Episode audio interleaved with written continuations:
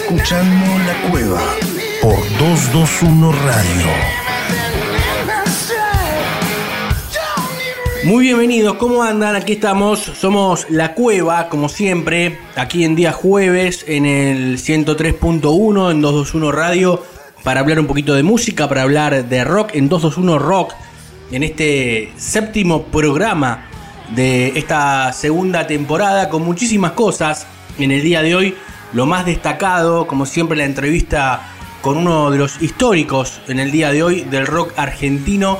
Hoy va a entrar en la cueva Ricardo Soule, uno de los fundadores de Box Day, junto a Willy Quiroga, con quien hablábamos el año pasado, pero Ricardo Soule fue quien ideó, quien craneó la Biblia, la primera ópera rock del rock argentino que cumplió justamente eh, el año pasado 50 años de ese disco Hoy aquí, Ricardo Soule para hablar de su historia, para hablar de su presente y mucho más de música, como siempre, en las entrevistas que tenemos aquí cada jueves, además de las secciones de siempre, con nuestros columnistas, con Axel Velázquez, con el doctor Fernando Garay y también con Santiago Patiño, la agenda ahí sobre el final, porque como decimos siempre, han vuelto los shows, los espectáculos, hemos tenido un fin de semana de muchísima música y muchísimo rock y vamos camino hacia lo mismo. El fin de semana pasado con el Quilmes Rock, aquí tocó la Renga, eh, también Metallica en el campo argentino de polo. Bueno, muchísimos shows que vienen llegando, todos los que fueron pospuestos por la pandemia, lamentablemente. Pero nosotros vamos a meterle con todo porque después no llegamos, siempre nos quedamos cortos y queremos contarles todo lo que tenemos y que escuchen toda la música que hay para el día de hoy, 5 de mayo. Siempre decimos que han pasado cosas en el mundo de la música y así comenzamos. Las presentamos y te lo cuento, dale. ¿Querés saber qué pasó un día como hoy? Efemérides. Efemérides. En la Cueva Cultural. La Cueva.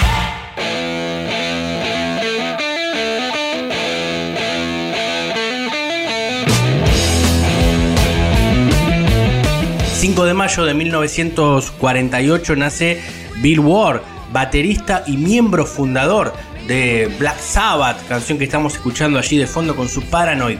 Como solista ha publicado tres discos de estudio, primer puesto entre los 100 bateristas más influyentes de la historia según la revista Time Rock.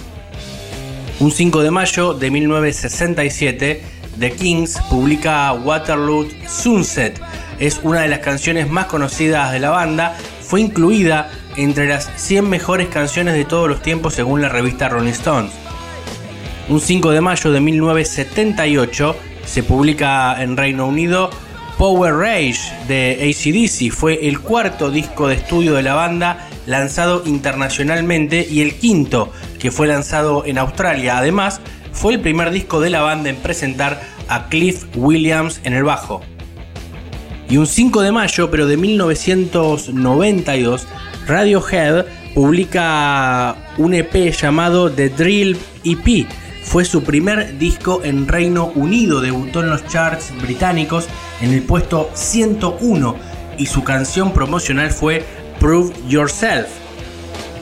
Hasta aquí las efemérides de hoy 5 de mayo. Nosotros vamos a presentar antes de escuchar una de las canciones de estas efemérides a Axel Velázquez que va a venir en el día de hoy con una historia sobre Led Zeppelin, una de las bandas más importantes de todos los tiempos. La historia de Led Zeppelin tiene que ver, creo, con los símbolos y los logos, así que vamos a escucharlo atentamente, pero antes nosotros separamos con ACDC, una de las canciones de este disco que les contaba y que cumple aniversario en el día de hoy, con mucho rock de aquí al final. En un ratito, además, la entrevista con Ricardo Soule. Somos la cueva aquí en 221 Radio.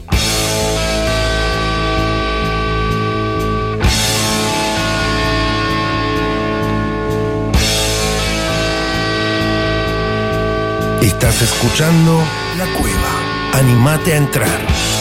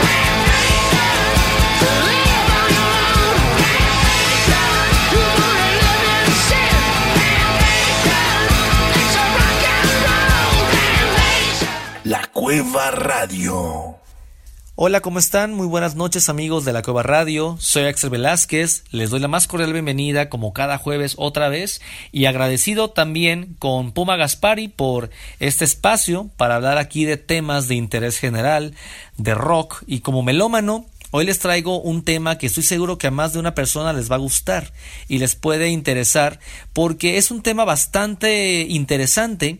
Es un tema que todavía da mucho de qué hablar de una de las bandas más extraordinarias y perfectas que ha dado el rock. En este caso voy a hablar de Led Zeppelin y no de la banda en sí, de, de, su historia o de un disco, sino de unos símbolos que están relacionados a ellos mismos, concretamente los símbolos que aparecieron en 1971 en el disco Led Zeppelin 4, que no tiene nombre, pero que por su orden cronológico es el cuarto disco de la banda. Así que señoras y señores, pónganse cómodos que hablaremos hoy de los cuatro símbolos metafísicos de Led Zeppelin.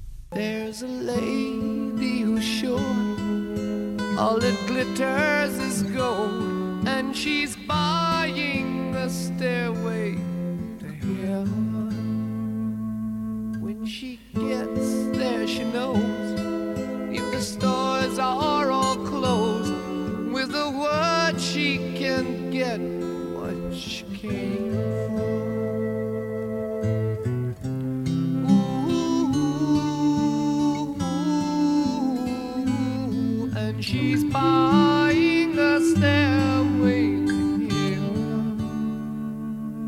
There's a sign on the wall, but she wants to be sure. Cause you know sometimes words have to meanings.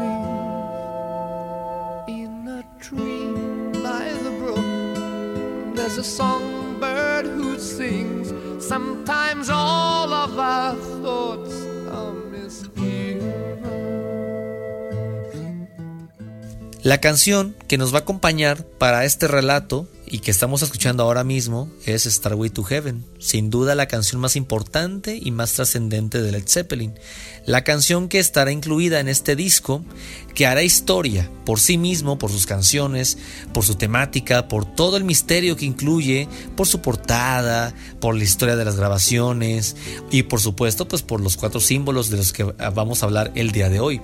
Para esto, y como hemos hecho en programas anteriores hablando de otras bandas, vamos a entrar en contexto. ¿Quiénes son Led Zeppelin?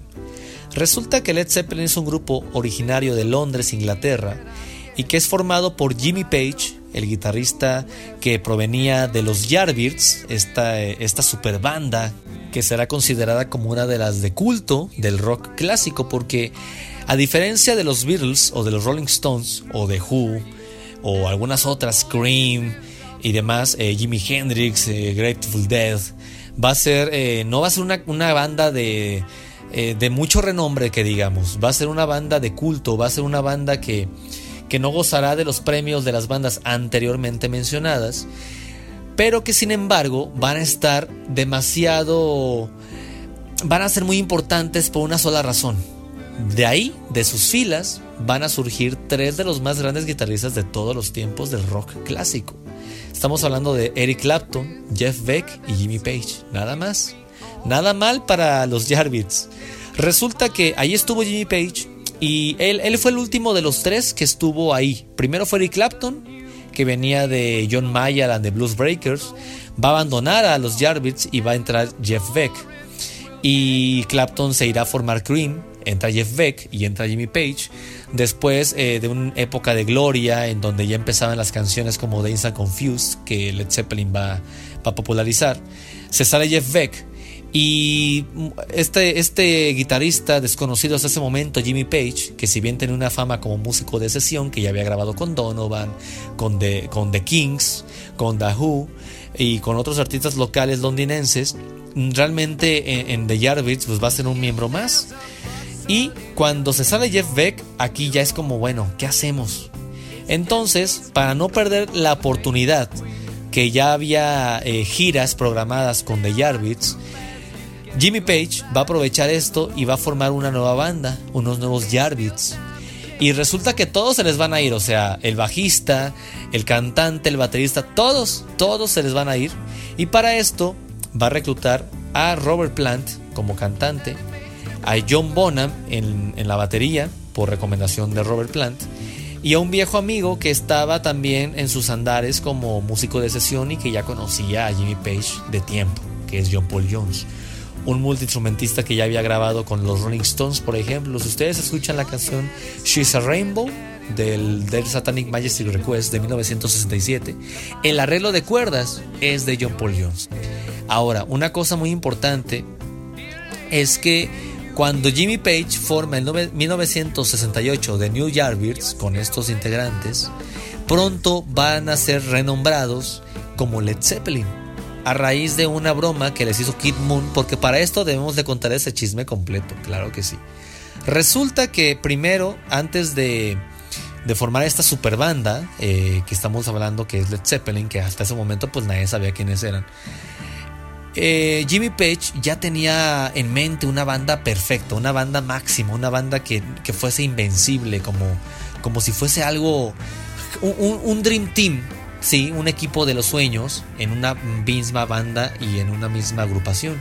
Y este iba a ser Jimmy Page, iba a ser Kid Moon de The Who y John Entwistle, bajista también de The Who. Resulta que esto, en un momento dado grabaron alguna vez un demo y estuvieron juntos, y, pero nunca giraron, nunca pasó de un ensayo. Y en ese único ensayo, a Kid Moon se le va a ocurrir decir, bueno, es que esta banda que quieres armar, eh, eh, Jimmy Page, pues no creo que resulte, men. Yo creo que esto se va a caer como un Zeppelin de plomo, como un como una especie de caída en picada, porque esto no, o sea, vamos a llegar muy alto, pero enseguida va a fracasar y se va a caer como un Led Zeppelin de plomo. Y esto, eh, bueno, eh, van a ser palabras proféticas porque efectivamente no van a perdurar como esta formación, pero cuando ya Jimmy Page llegará eh, y, se sentará con los New Yardbirds, recordará estas palabras y este chiste y este término Led Zeppelin. Lo va a acuñar y aquí nace uno de los nombres más, más maravillosos que va a dar el rock. Pero bueno, en otra ocasión hablaremos de esta banda como estoy queriendo hacerlo, pero no, vamos a centrarnos en lo que nos toca hoy, que son los cuatro símbolos, que va a ser como sinónimo de Led Zeppelin.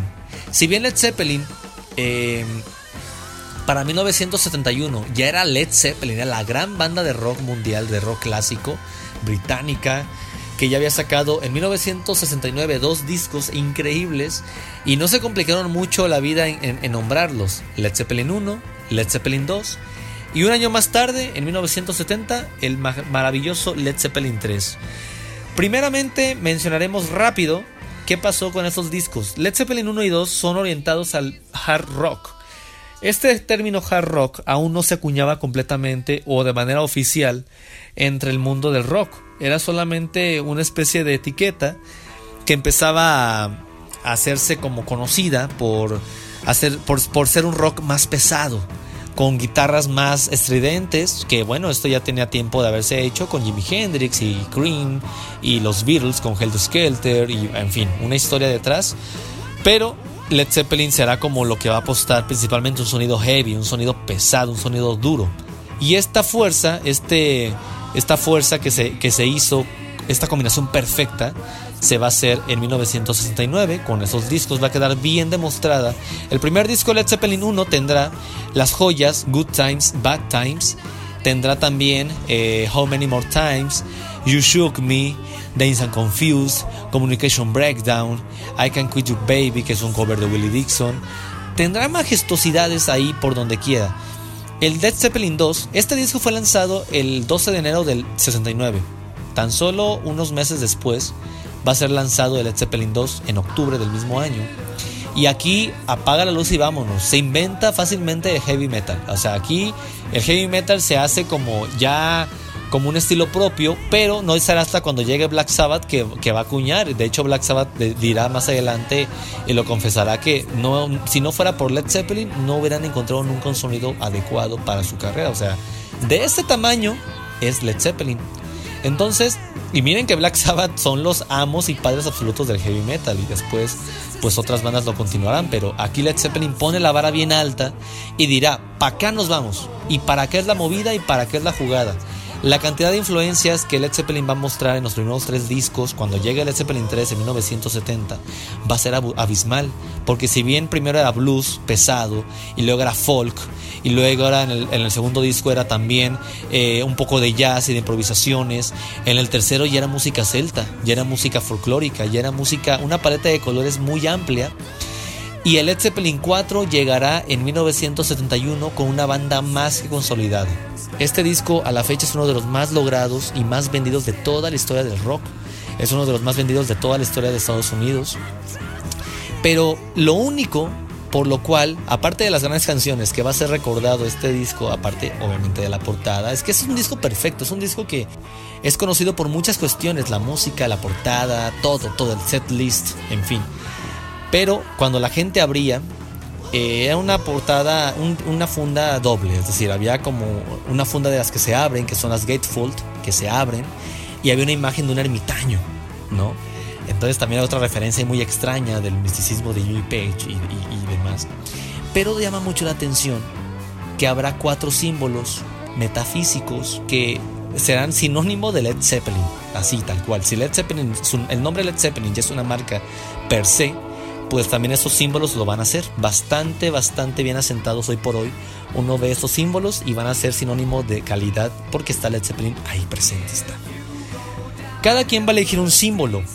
Lo que quiso Jimmy Page era que cada quien eligiera un símbolo que ellos eh, escogieran de algún lado, ¿sí?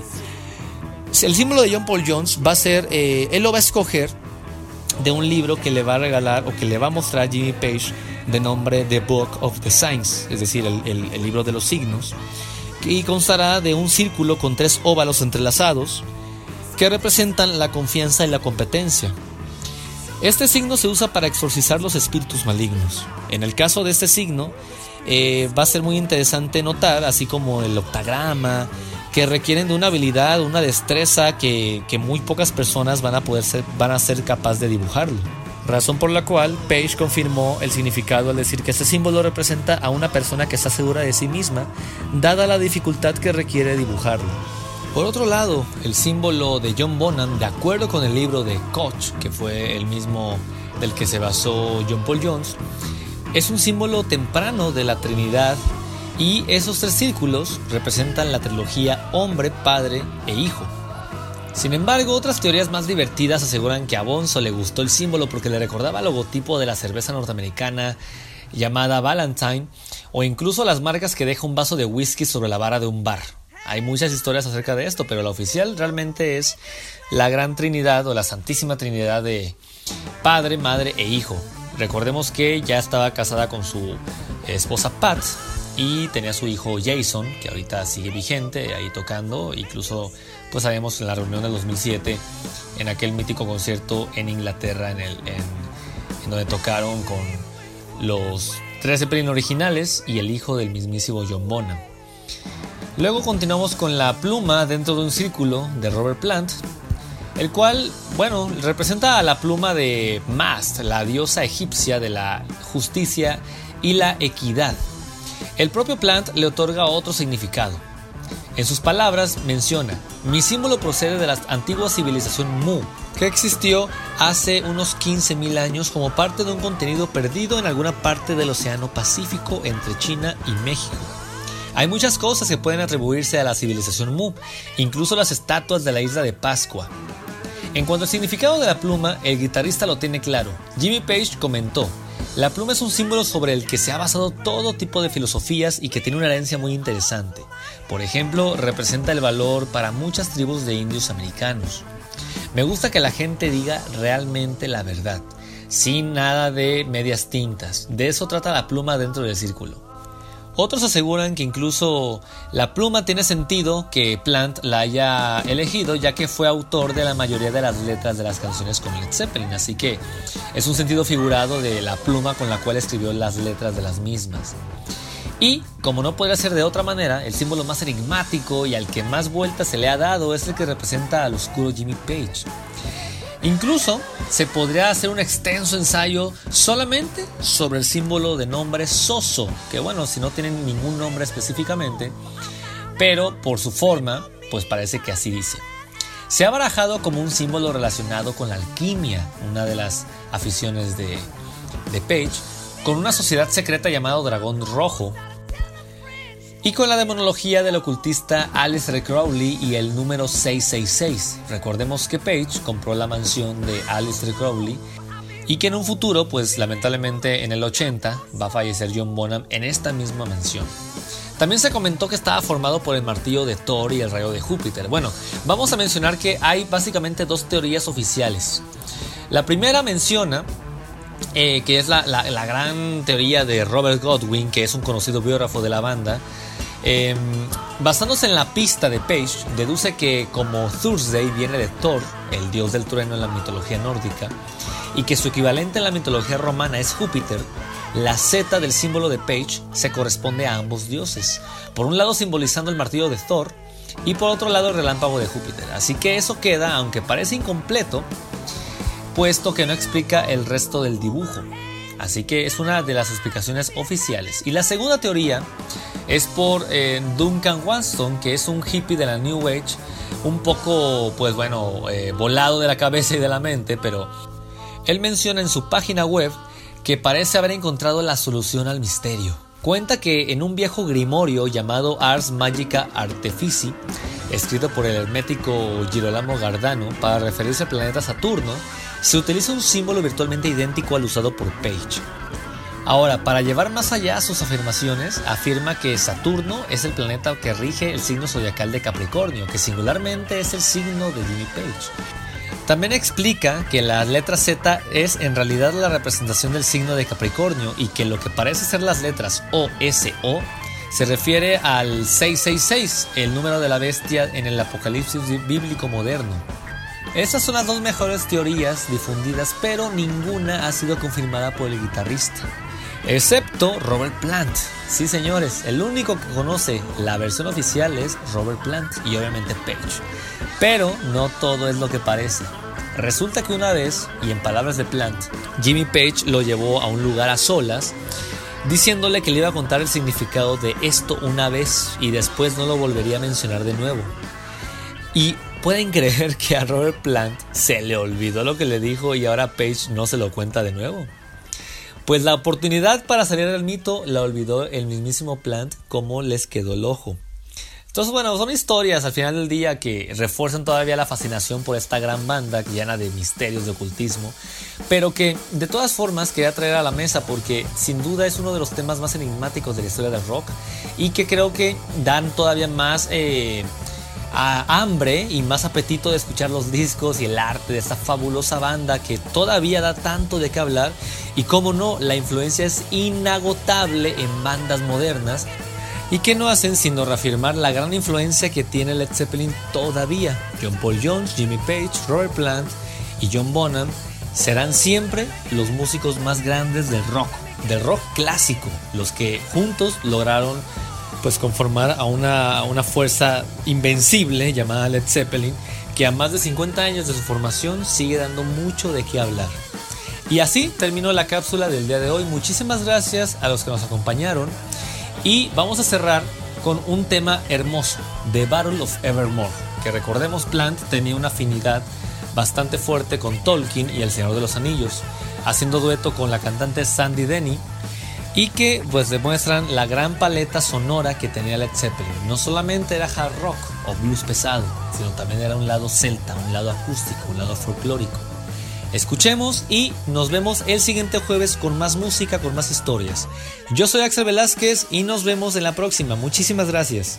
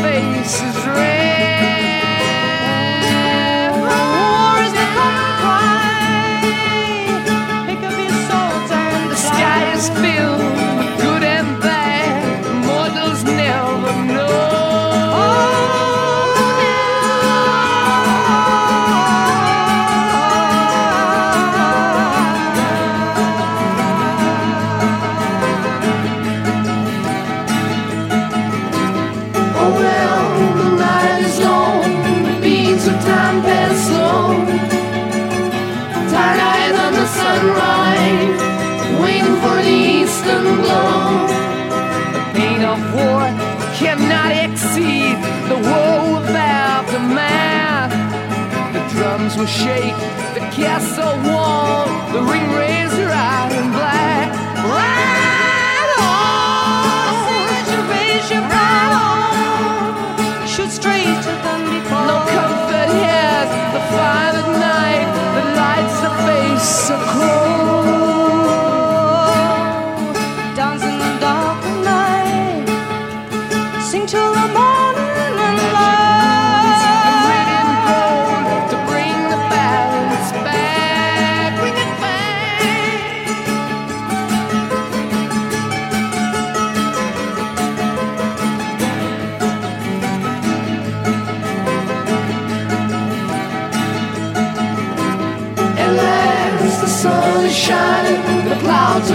goes by. With flames from the dragon of darkness, the sunlight blinds his eyes.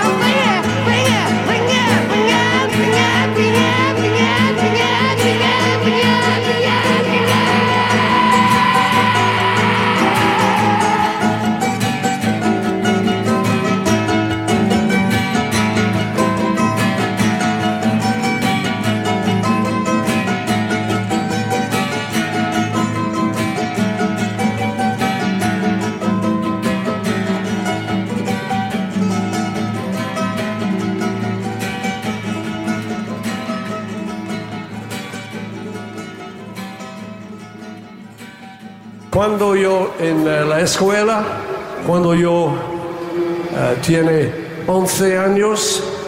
Yo estudio, estudiando, estudiar, estudio something. Español. Naturalmente, amigo, sí. Hey. La cueva. No somos iguales al resto. Y te vas a dar cuenta. And this is what I learned. Tres conejos en un árbol tocando el tambor que sí, que no, que sí lo he visto yo.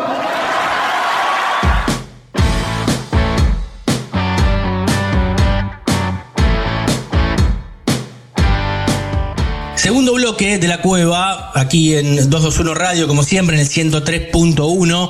Venimos del gran informe de Axel Velázquez sobre una de las mejores bandas de todos los tiempos, que fue Led Zeppelin, obviamente. Después uno puede decir la primera, la segunda, la tercera, pero seguramente dentro de las mejores 10 de la historia está. Y esto es algo que siempre hablamos con el doctor Fernando Garay, que está del otro lado, como cada jueves, aquí con nosotros. Fer, ¿cómo estás? Genial, Puma, perfecto, perfecto. Y acá, como siempre, buscando qué disco compartir con vos, con nuestros amigos de la cueva. Y bueno, eh, me encontré con un clásico acá en la discoteca y Sí. dije, no, este, este no lo llevé todavía. Este, ¿Qué- qué este- clásico? Este no ha sonado. Qué Este no ha raro. sonado. Y, y es, se trata de La grasa de las capitales. Qué bárbaro, qué discazo.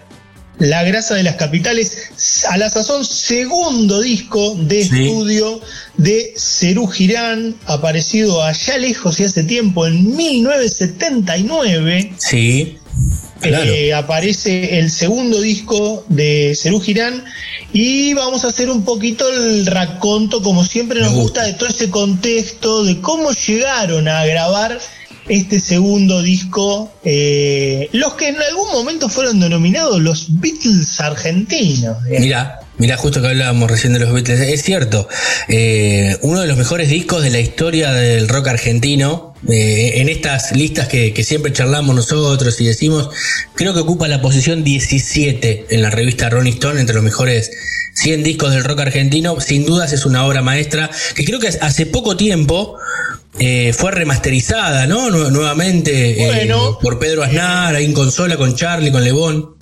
Exactamente, fue así. El INAMO, el Instituto Nacional de la Música, recuperó mediante la vía legal los derechos tanto de, de estos discos de Cerú como de tantos otros intérpretes que habían quedado colgados ahí en un sello Music Hall que, viste, ha pasado así en los sellos de la Argentina, quedan ahí los contratos, los sellos desaparecen, este, quién se queda con, con los con los máster, digamos, con las grabaciones originales. Y entonces se produce todo un bolonqui de derechos. Bueno, el INAMU eh, realmente era una tarea muy muy buena, recuperó todo ese material y bueno, y después al tenerlo, ya tenerlo disponible, eh, bueno, Lebón, eh, David, se tomó el... No, Lebón no, Pedro Aznar. Pedro, Pedro, el- sí, claro. Pedro se tomó el trabajo de juntarse con el con un ingeniero de sonido para armar toda la cuestión de remasterización, digamos. Le- Lebón decía, se juntaron después, estuvo muy gracioso, hicieron un Facebook Live Sí. y aparecían este Pedro con David y con Charlie Claro. jun- juntos en la casa estudio de, de Pedro, viendo, comparando el eh, CD con el vinilo y el vinilo remasterizado. Claro. Entonces él les iba marcando, fíjate acá cómo suena esto, fíjate, entonces, oh, estaba buenísimo, aparte era como, como verlo con ellos, viste cómo Sí, había total. quedado, Claro. estuvo, estuvo muy bueno, eso salió, eso, esa tarea la hicieron en 2019 y las nuevas ediciones, reediciones, eh, fueron en 2020, tanto en vinilo como en este CD. Claro. Así que bueno, pero ¿cómo, cómo llegaron A esta grabación? Vamos ¿Cómo hacia atrás. a esta grabación? Vamos, a- vamos un poquito atrás con el DeLorean en la máquina del tiempo. Sí. Bueno, eh, como decíamos, para formar el grupo, era, era, era un poco el primer supergrupo. En, en el rock internacional siempre se dice el supergrupo. ¿Por qué? ¿Cuáles eran los supergrupos? Aquellos que estaban integrados con miembros de grupos Claro. ya famosos. Entonces, Claro. Girán fue como el primer supergrupo, toda nuestra escala, nuestro rock, ¿no? Pero por Sí, eso, sí, Charlie sí. había estado, había estado en Sui Generis y en La Máquina de Hacer Pájaros. eh, Moro había sido el baterista de Los Gatos, el baterista de La Máquina de Hacer Pájaros. Sí. Lebón había estado, como hemos visto en, en nuestros programas anteriores, con Papos Blues y con sí. Pescado Rabioso. Pescado, claro. Y bueno, Pedro, Pedro era muy chiquito, era muy jovencito cuando se, cuando se suma a Cerú Girán, pero él ya había estado en una banda under que era tremenda, que se llamaba Madre Atómica, tocaba con el Mono Fontana y con Sí. Lito de Pumer, y después con el trío Alas, que hacían como un ya, como un rock más con un aire estanguero. Sí. Algún día tenemos toda una serie de bandas que, que en Sí. algún momento vamos a pasar. Alas, Polifemo, lo dijimos la otra Sí, vez. lo dijimos, me que gusta. a- algún día las vamos a traer, porque esas sí que han quedado ahí y que, y que están en la discoteca y que, que, que no se las pasa y que son tremendas bandas. Sí, Las nuevas van a sonar, ¿eh? Sí, van a sonar. ¿eh? Este año lo vamos a hacer, con esas que quedan en el olvido, porque uno se queda con las luces de, de las de siempre generalmente, ¿no? Sí, Pero estas, sí. estas las formaron también muchos de los integrantes que, que después hicieron otras cosas. Total, Totalmente, y con, y con temas que están buenísimos, que por ahí no tuvieron esta cuestión de pegarla, de gancho comercial. Yo siempre vos te pones a y están tan buenas como las, Sí. como las que sí trascendieron, ¿viste? Totalmente. Bueno, pero un poco cómo fue la génesis. Eh, termina. Bueno, Le- León también ya había tocado con Charlie en, en esa última etapa de Sui Generis, cuando el Sui Generis ya deja de ser tan folk, tan acústico, de, de guitarrita y, y pianito y flauta.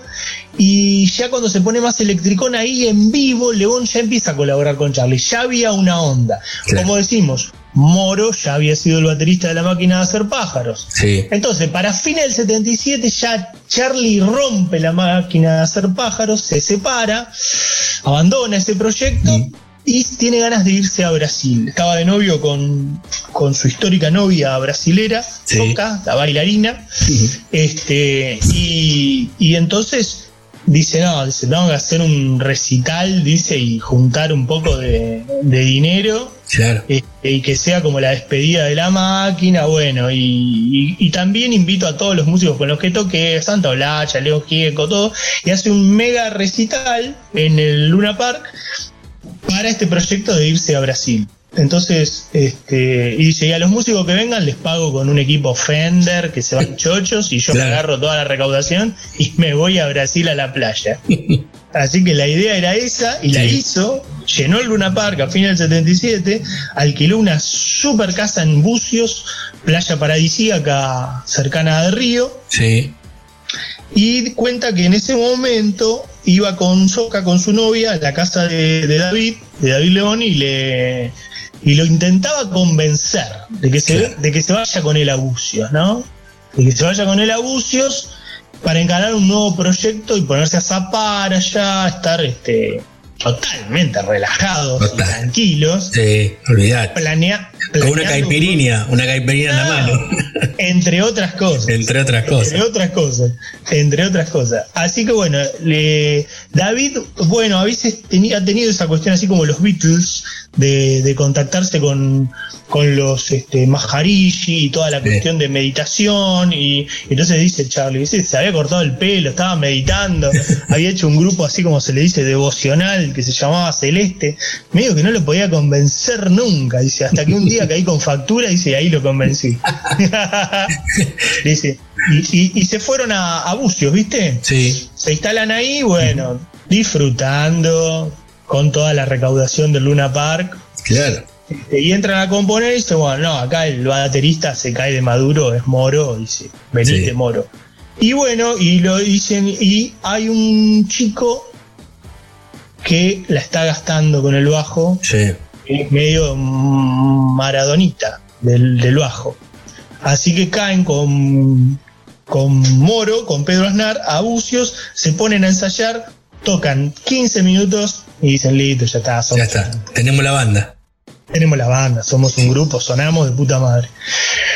Pero no fue fácil el camino. Mm. Y acá viene un poco por qué lo estamos trayendo este pasado para anclarlo con la grasa de las capitales. Porque se juntan, a- a- ahí nace el grupo, como decimos, componen, arman el primer disco, Cerú Girán, nombre, Cerú Girán homónimo. Sí. Eh, mm, lo van y lo, lo terminan en Estados Unidos, en Los Ángeles, le ponen así como unas este, orquestas y lo vienen a presentar a, a obras, ¿no?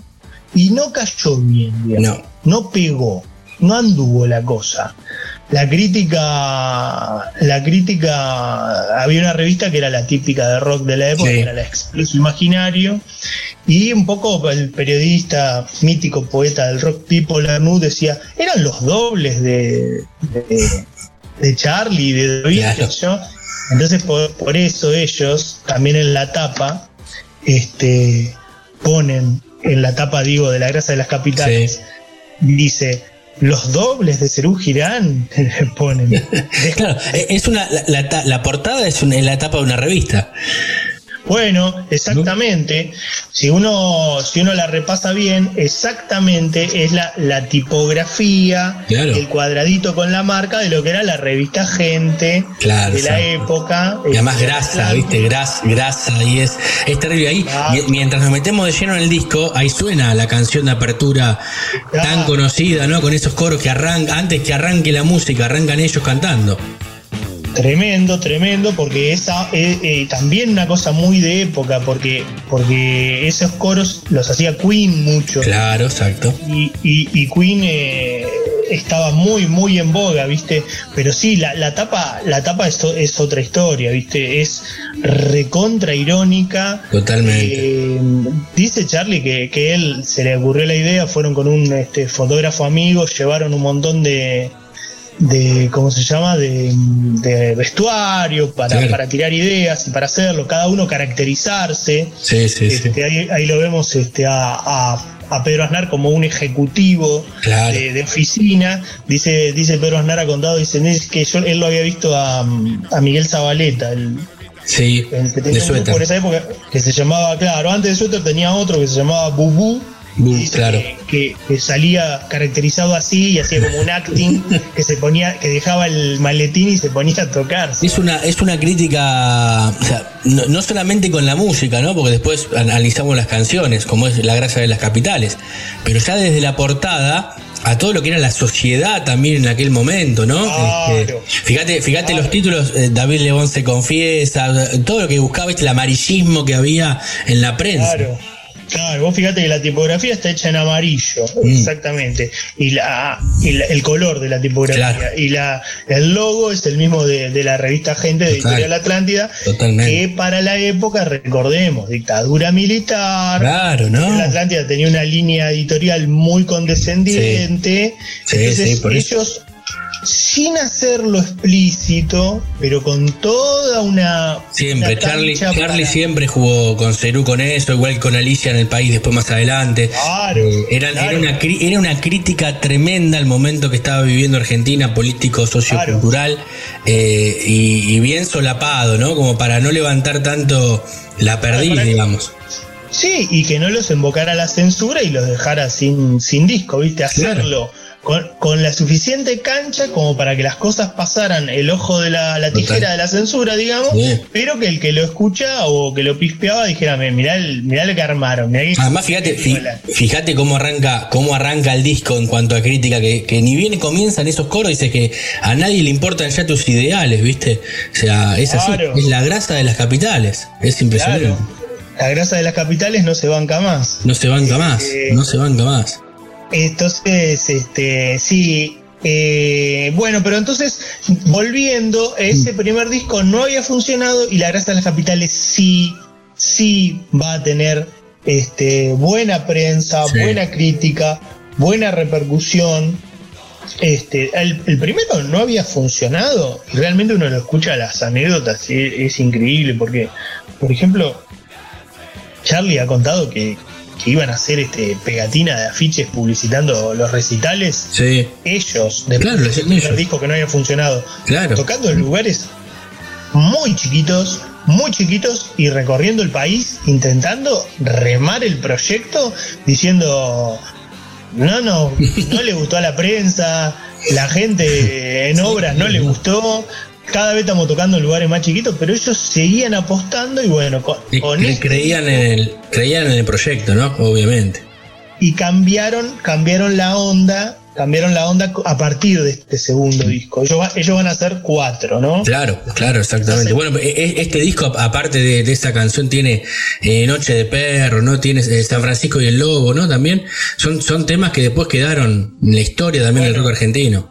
Totalmente. Este Noche de Perros con, con la viola de, de, de que Uf. una onda Gilmour, una onda. Ah, es terrible. La, la cantó acá en el, en el Coliseo eh, el mes pasado. Bueno, y, y San Francisco y el Lobo con, con la acústica, con una onda. Ellos han dicho con una onda Beatles, Blackbird, ¿viste? Toda Claro. esa onda. Totalmente. Este, y bueno, este, después la recontra pegaron, ¿viste? Terminan el año este, haciendo obras con la visita de Gilberto Gil, Sí. el, el muy famoso músico brasilero que, que en esa época también había un boom de la música brasilera acá, de la bossa Sí. nova y más que nada de, de todos estos en ese momento jóvenes, como Claro. podía ser Caetano, Gilberto Gil, este, Milton, Milton Sí. Nascimento. Sí, venían, venían mucho a tocar además acá, Calafusa, tocaban en Mar del Plata. Bueno, to- total, ¿viste? Y entonces, bueno, hacen una fecha conjunta para Claro. cerrar el año y, y- y realmente rompen todo. Y bueno, después, en cuanto a lo a lo sonoro instrumental, el bajo, ¿no? El bajo Sí. de, de Pedro. No, se destaca. Lo, Entra- lo que pasa es que, eh, como decimos, fue una, una selección, era el mejor tecladista, el mejor batero, Claro. el mejor guitarrista y el mejor bajista. Y además le sumaban Claro. en el momento la mejor voz, que en ese momento era Lebón. Eh, era, era una maravilla Girán.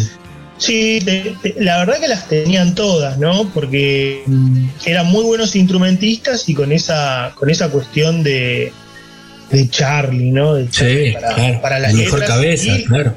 Y, ta- y también esa otra cuestión, ¿no? Que hacían temas en conjunto con, con Lebón, Charlie, y Pedro también participa en la composición de un tema. Un poco también ahí es esa, esa onda, esa comparación con los Beatles, ¿no? Sí. Guitarra bajo batería, eh, todos cantan, todos componen, un poco por ahí pasaba también un poco Mm. Claro. la, la mano. Pero bueno, volviendo al bajo de Lebón, él usaba el, el bajo de Aznar, que él usaba el fretless, ¿no? Que es el bajo Sí. sin, sin trastes, que le da un sonidito mucho más gordito, mucho más como el, como el contrabajo, ¿viste? Sí, sí.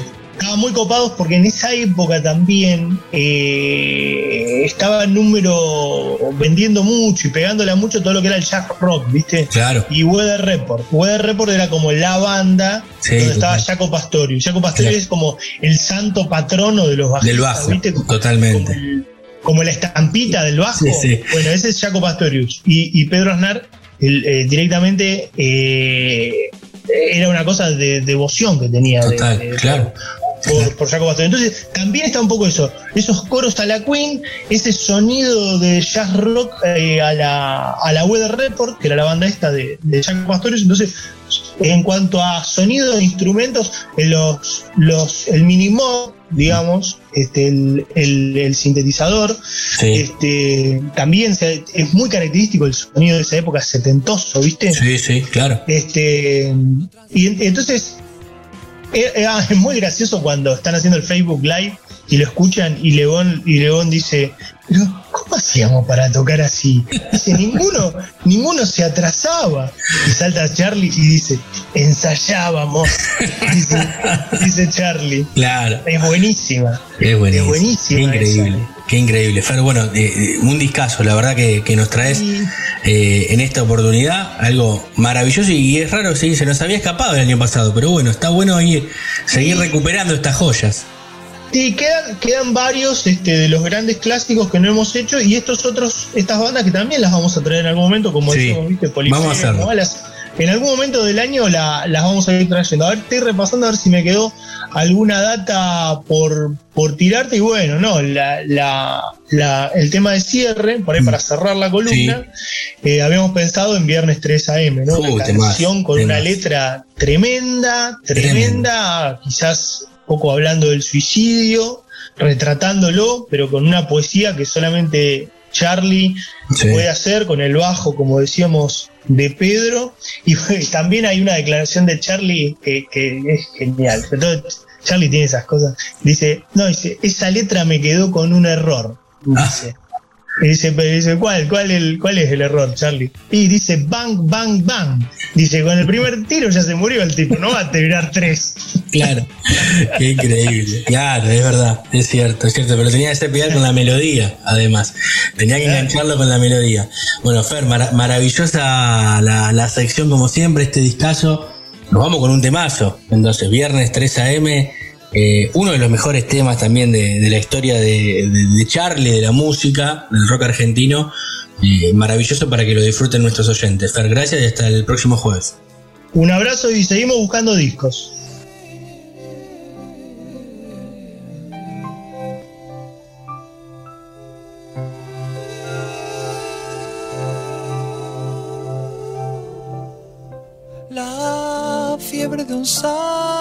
Azul y un domingo sin tristezas.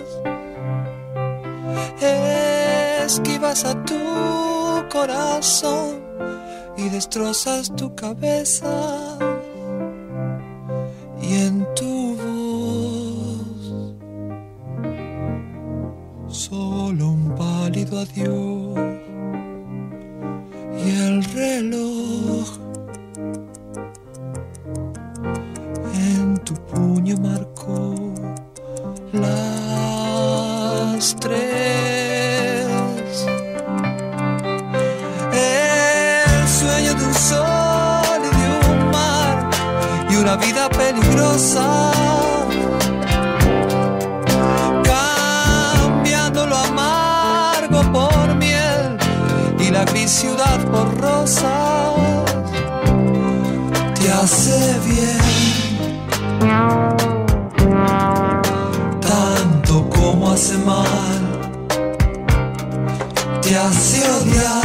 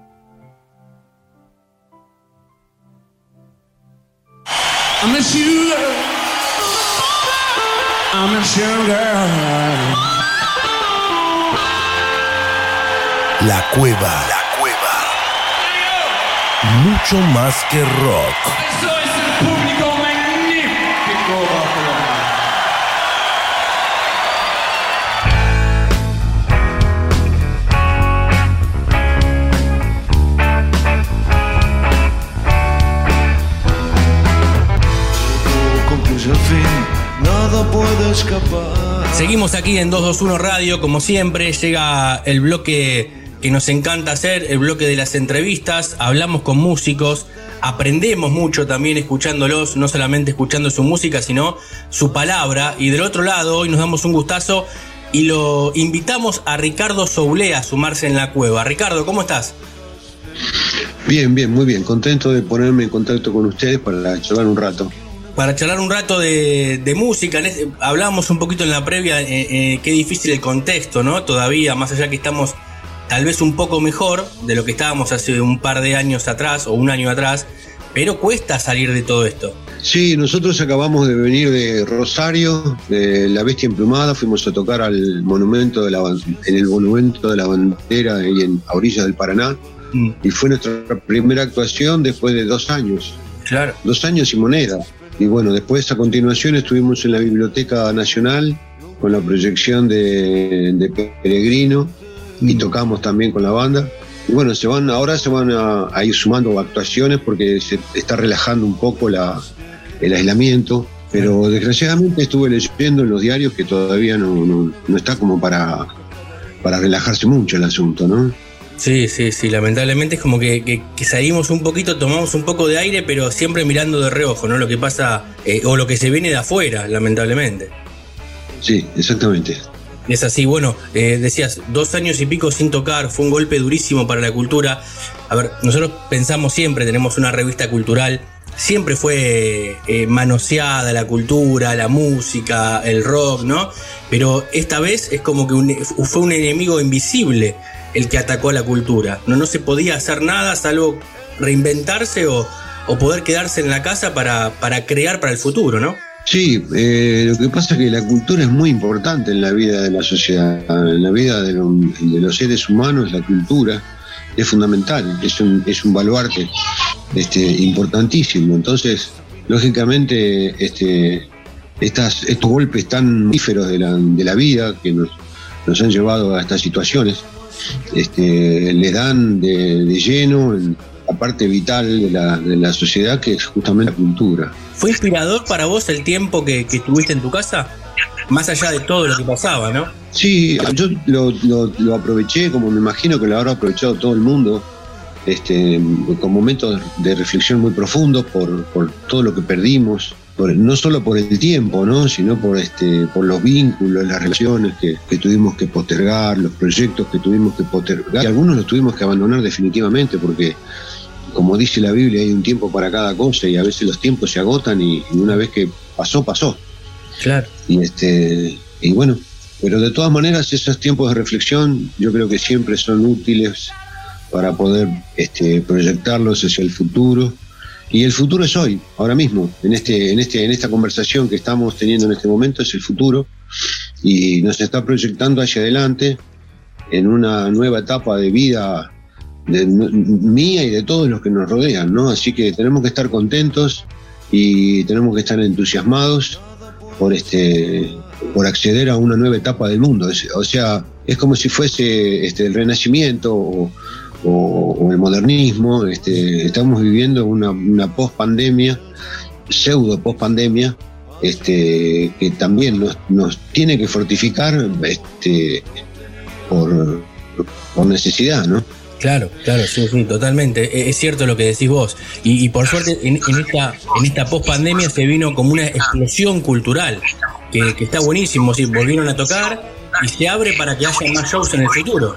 Sí, eh, una de las cosas que noto yo es este, el cariño de la gente, este, cómo está exacerbado, está, está multiplicado, no sé cuántas veces, y la emoción que tiene la gente. La gente tiene un estado de emoción muy, muy grande, tiene la lágrima muy rápida, este, el temblor, este, la palabra de, de amor, la necesidad de ser querido, la necesidad de, de sentir la, la- la expresión de amistad, de cercanía, cosa que antes de, la, de todo lo que pasó, por ahí no era tan evidente, pero ahora el- la gente da muestras muy claras de la necesidad que tiene del calor del otro, ¿no? De sentirse querido, de sentirse importante, de sentirse vivo. Sí, totalmente. Bien como decís, sentirse vivo. Tanto, tanto que nos sacaron, ¿no? El tema de, de la familia, de los amigos, eh, estar cerca de nuevo, eh, estando lejos al mismo tiempo, ¿no? Porque como que seguimos con los cuidados, hay que seguir un poquito. Igual te digo que están bastante, bastante lanzados los chicos, ¿viste? Los muchachos están medio lanzados, sobre todo los más jóvenes. Este, están medio cebados, como saben que por ahí con la juventud pueden hacerle frente con más elementos, este, no se cuidan tanto. Pero en líneas generales están bajando las, este, los cuidados y está aumentando la, la relación de la gente. Entonces, lógicamente, está aumentando el trabajo también. Está empezando a aparecer trabajo, están empezando a aparecer invitaciones de, de eventos y de cosas que, ya te digo, hace un montón de tiempo que estaban completamente detenidos. Sí, totalmente. Y, y hablando de, de proyectos y cosas, te cambio de tema. Ayer tuve la chance de ver eh, Peregrino por segunda vez. La había visto, ni bien se había presentado, gracias a, a Néstor que Rodríguez Correa, que, que gentilmente nos pasó el link para poder verla. Y ayer la vi por segunda vez y vos sabés que le sigo encontrando cosas. Primero eh, le contamos a la gente, Peregrino es una película, un documental que se puede encontrar en, hoy en Cinear, que habla sobre vos, sobre tu vida como músico, tu vida familiar, tu vida con la naturaleza. Sí, habla de muchas cosas. Yo creo que este, el, digamos, la, la, la parte superficial, lo que sale en la superficie, es, este, es mi vida y, y mi carrera y ese tipo de cosas. Pero en realidad hay muchos otros mensajes, ¿no? Yo no sé si eso se ve a, a prima facie, porque yo también la vi, ya la vi muchas veces en la película y sigo encontrando cosas. Ahora, por ejemplo, en la, en la proyección que tuvimos en el, en el auditorio Borges de la, de la Biblioteca Nacional, este, la dieron con, bueno, con la pantalla grande y, la, y el sonido con, le dieron caña, los, los pibes le dieron caña al- al- a, la, a la perillita. Y la emoción era impresionante, la verdad que fue impresionante. Había momentos que te- te- se, te, se te llenaba el corazón, ¿viste? Y, y yo creo que son mensajes este, que están, están detrás de la, de la primera cosa que se ve, que es mi vida como músico, como, eh, como la familia, ese tipo de cosas. Pero hay muchas cosas más también, ¿no? El otro día me llamó, después que dieron la película en la televisión, porque la, la pasaron por la televisión los otros días. Sí. Este, un, un cura amigo, un sacerdote de San Nicolás, un amigo, un amigo entrañable, me llama, ¿no? Entonces yo con la, con, siempre con la copla del, del hola, ¿qué tal? ¿Cómo te va? Sí, sí, sí, me dice el tipo, como saltando todo lo, lo- lo protocolar, y me dice, mira, para mí el mensaje de la, de la parte final es tal y tal y tal y tal, ¿viste? O sea que el tipo no, no quería ir a los bifes de una, ¿no? Decir que él quería en- eh, que yo le corroborara lo que él sentía, ¿no? La última escena, no la voy a decir porque este porque si no le saco el, el- el misterio a los que la están por ver la película. La última escena significa tal cosa, tal cosa y tal cosa. Y este y evidentemente no tiene que ver ni con la carrera mía de músico, ni con mi familia, ni con nada de eso. Tiene que ver con otras cosas, ¿no? Y que yo creo que las películas y el arte en sí, y la música en sí, este, implica muchas otras cosas que no son exactamente lo que uno está este, percibiendo por los sentidos, como se dice, burdos. Claro, claro, exactamente. Hay, hay, hay un más allá, hay un mensaje y está buena como decís vos. No quedarse con una primera vista nomás, ¿no? Eh, se, se van redescubriendo cosas, como es como una canción. No quedarte con una sola escucha. Se, se van redescubriendo No. cosas más adelante. Yo sigo escuchando las canciones de los Beatles hace 60 años que las escucho. Y, este, y me siguen volando la cabeza. Me siguen volando la cabeza, pero de una manera tremenda. Y sigo sintiendo cosas alucinantes en cuanto a, a lo que significan, a lo que fueron, a lo que son y a lo que probablemente sigan siendo. Porque justamente pertenecen a una, a una condición que no es la material, ¿no? Sobrepasan la materia y entran en un plano de existencia muy espiritual que, que es de trascendencia, es, es trascendental, ¿no? Claro, totalmente. Nos estamos dando un lujazo al aire aquí en 221 Radio hablando con, con Ricardo Soulé. Eh, Ricardo, bueno, recién me decías, escuchás canciones hace 60 años de los Beatles, pero me gustaría saber si te acordás eh, cómo fue tu primer contacto con la música, cómo llegaste a la música, imagino en tu casa, qué se escuchaba en aquel entonces. Yo arranqué de muy chico, muy chico, muy chico.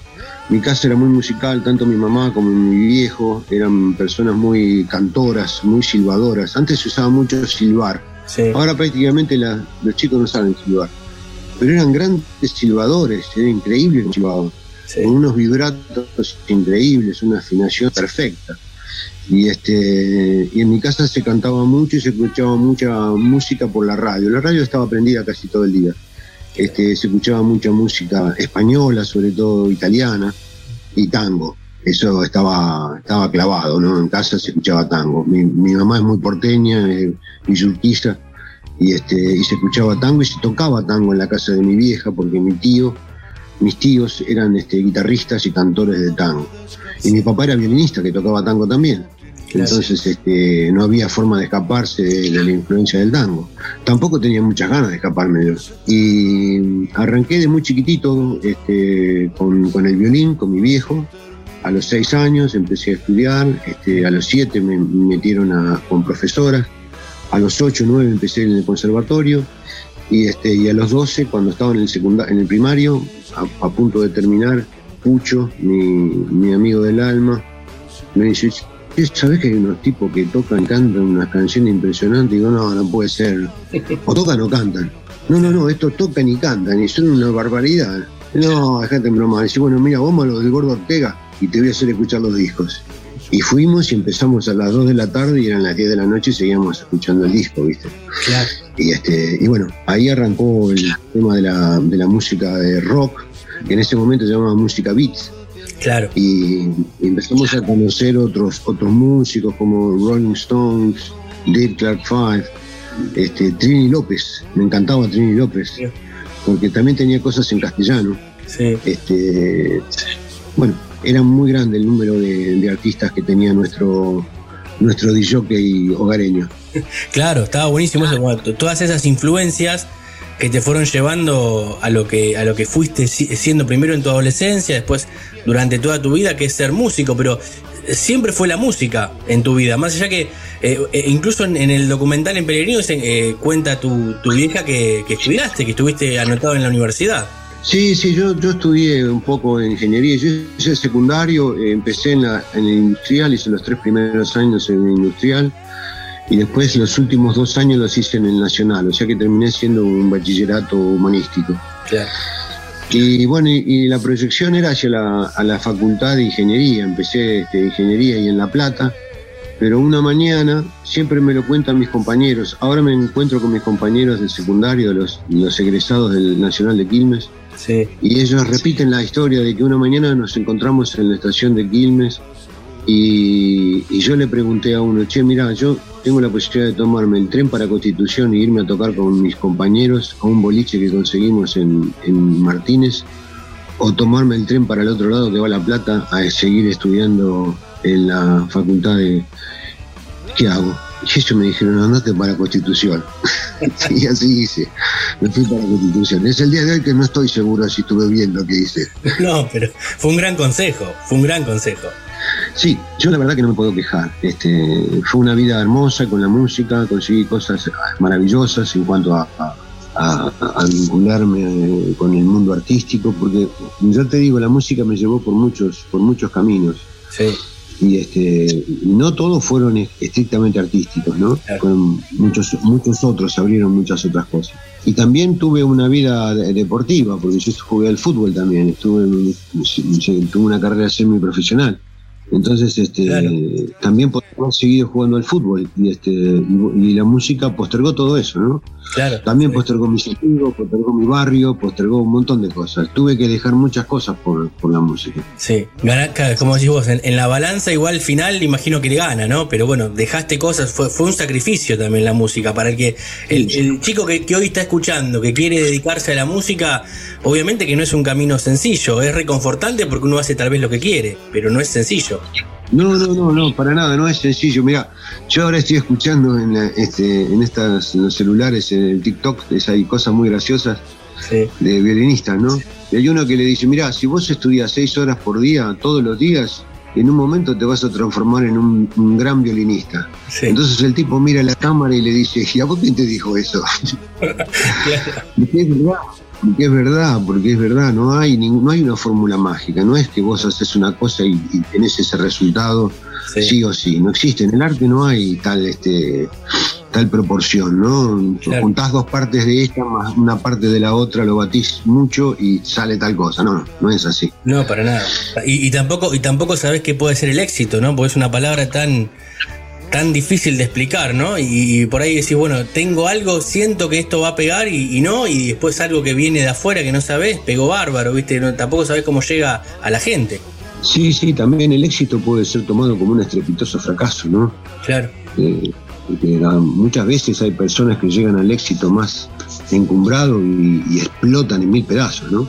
Sí. Y, este, y otros que se arrastran en el, en el lodo del fracaso este, siguen en una vida este, respirando de vez en cuando y sin embargo son felices.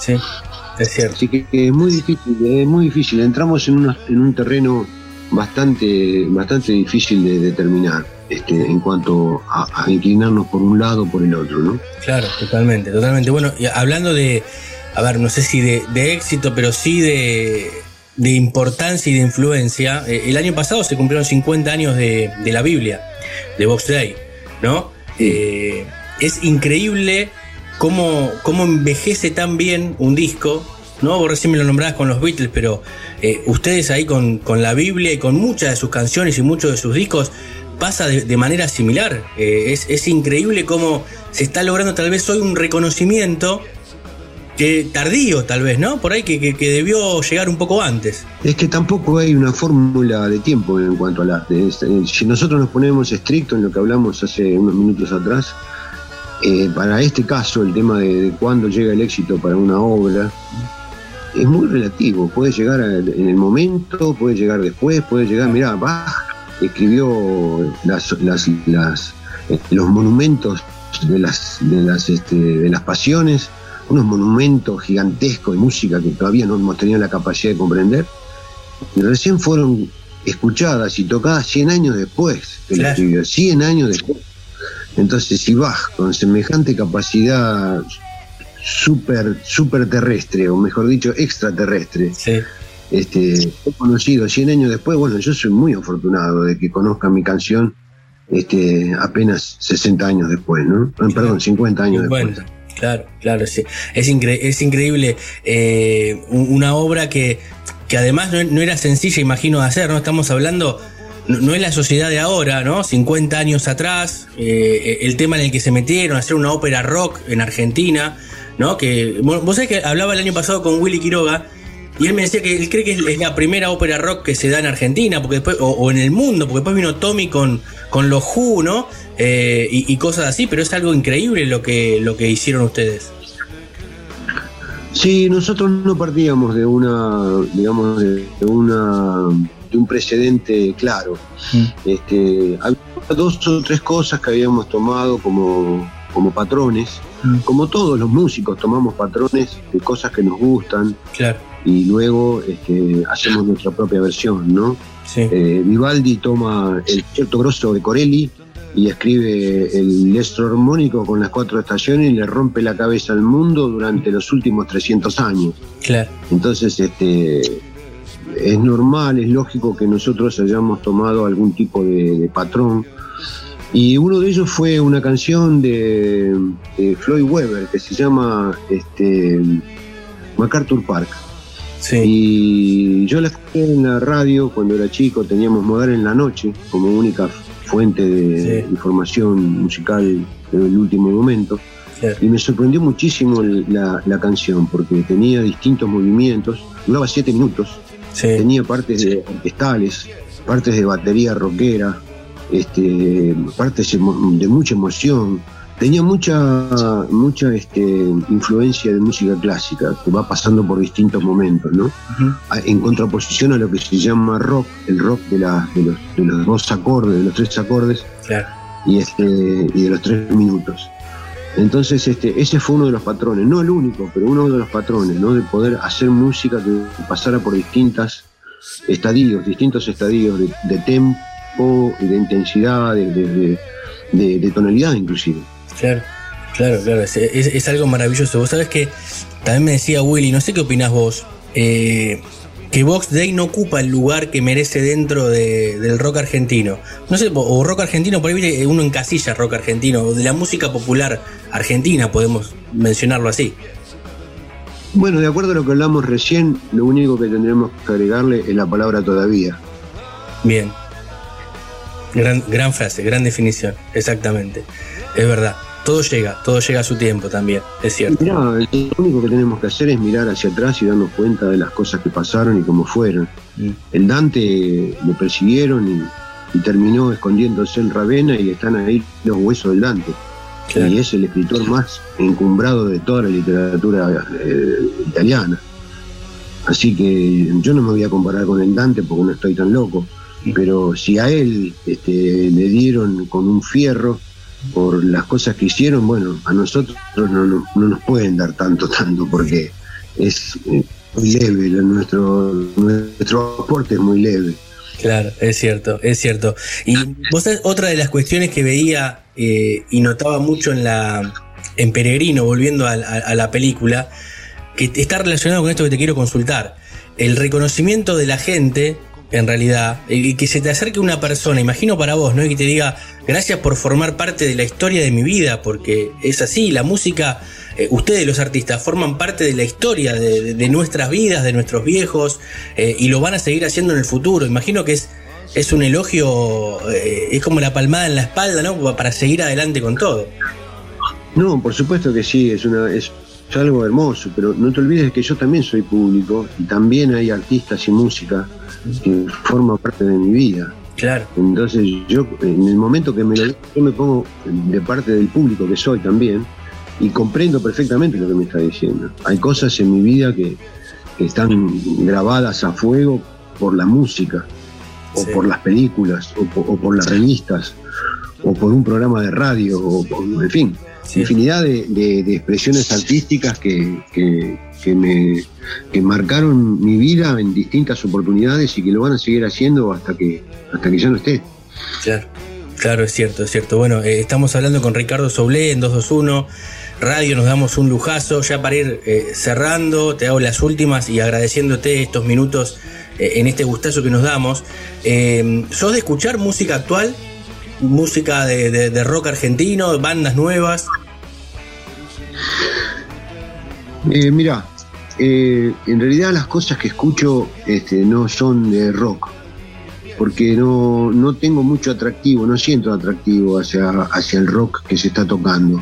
No es porque no lo, no lo considere una expresión este, propia de la época, pero yo creo que hay, hay fórmulas que tienen eh, digamos, una, una representación en tu, en tu espíritu que uno las reconoce, uno se da cuenta, ¿no?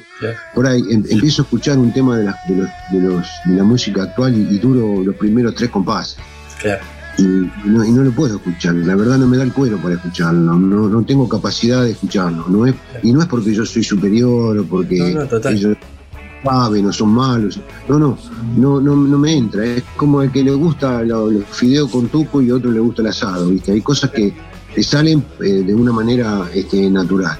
Yo en realidad estoy escuchando mucho, mucha música de jazz, estoy escuchando blues, este, ba- bastante puro, estoy escuchando música barroca, estoy escuchando sinfonías, eh, eh, escucho música experimental, pero digamos rock, lo que se dice rock, a lo que se le llama rock, no. me entra, la verdad que no me entra, ¿no? Sí, sí, es cierto. Vos sabés que me decía eh, la semana pasada Daniel Melero, decía, "Va- vamos hacia un camino de mucha gente expresándose, ¿no? Después te puede gustar o no, pero eso es innegable, obviamente. Eh, y él decía, por lo menos escucharlo una vez, después si te gusta o no es otra cosa, pero es difícil. Eh, pasa mucho con eso, ¿viste? Eh, y vos, vos me lo comparabas, y tal vez les pasaba a nuestros viejos cuando en los 50 empezó el rock de, Estados Unidos, ¿no? Que, tampoco le entraba y- no lo entendían. Y sí, es una, el rock tenía, te- tiene una, una serie de, de llaves para poder entrar adentro de, esa, de ese mundo que hay que tener ganas para abrirlo, ¿no? Ellos tenían una cultura muy desarrollada como para escuchar este rock. Era, era muy, es muy bastardo el rock. Sí. Seamos, seamos realistas. Claro. Ellos venían de Glenn Miller, por ejemplo, una música exquisita, Sí. una música muy desarrollada, ¿no? Este, Lionel Hampton, este, músicos de una categoría exuberante, ¿no? Y pasar a un tipo cuadrado como Elvis Presley, pobrecito como un raviol, es, es difícil, comprendámoslo verdaderamente, ¿no? Lo, que pasa es que nosotros teníamos una gana de, romper con toda ese establishment y romper con toda esa estructura que bueno, que nos parecía un genio, pero después cuando empezamos a mirar bien, mamá mía. Sí, sí, es cierto, es- cierto. Ya decía, no, no, no componía las canciones. Era un gran cantante ¿no? y, y una imagen tremenda, pero bueno, eh, revolucionó Sí, sí, eso, como más decir, nada- la contracultura. Más que nada, es como decir, es como decir de que Messi como futbolista es un gran esgrimista, ¿no? Una cosa Claro. así. Claro, es cierto, es cierto. Bueno, Ricardo, agradecerte estos minutos aquí al aire en 221. Eh, antes de, de despedirnos eh, y de que elijas una canción, porque siempre le- al, artista le hacemos elegir una canción para que cierre la entrevista, te quiero consultar por los proyectos, qué es lo que se viene ahora durante este año. Imagino esperar fechas y, seguir tocando. Sí, por supuesto. Nosotros estamos ahora iniciando una, nueva etapa de tocar, este, muy, muy entusiasmados. Ahora estamos por grabar con Lito Vitale para el programa que tiene él en la, ra- en la televisión. claro. Y este, ya estamos re emocionados, ¿viste? Por, por poder volver a, a- a la tele. Y, este, y bueno, y todo lo que vaya saliendo a medida que vayan transcurriendo los meses de este año y ver si podemos este, concretar un disco, eh, porque siempre uno apunta a eso, ¿no? A, a concretar, poder plasmar eh, música nueva. Yo durante la pandemia estuve escribiendo y tengo muchas ganas de, de poder grabar. Pero bueno, ya veremos. Tampoco podemos recuperar esos dos años este, en, en cinco meses. Claro, totalmente, totalmente. Todo llega a su tiempo y bueno, estaremos ahí esperando estas nuevas canciones, tanto que, que- que decís y, y- y verte tocando, que, que es lo, lo que nos gusta, ver al artista arriba del escenario. Eh, Ricardo, agradecerte de, verdad, eh, te admiramos muchísimo, siempre lo queríamos charlar contigo, nos estamos dando un, lujazo. Y para finalizar, la canción que quieras escuchar, con eso nos vamos y cerramos la entrevista. Bueno, me gustaría que pusieran Minaya, que es una canción que está este, en la película, que hay una escena muy linda en la que hay una ola que rompe contra el murallón y ahí es donde empieza. Sí. Y está, está muy buena. Bueno, entonces nos vamos escuchando eso y le recomendamos a todo el mundo eh, eh, la película de Peregrino, que la puedan ver. Hoy en día se meten ahí en, en Cinear eh, y, y la pueden ver eh, con la historia, con la vida y con mucho más eh, detrás de, de Ricardo Soulé y este, y este artista, gran artista del rock argentino. Ricardo, muchísimas gracias, eh, un abrazo enorme y lo mejor para, para este año.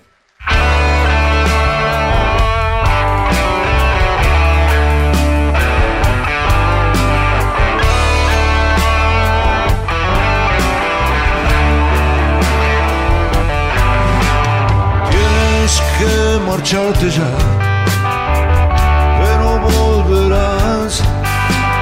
Mucha honra te deseo,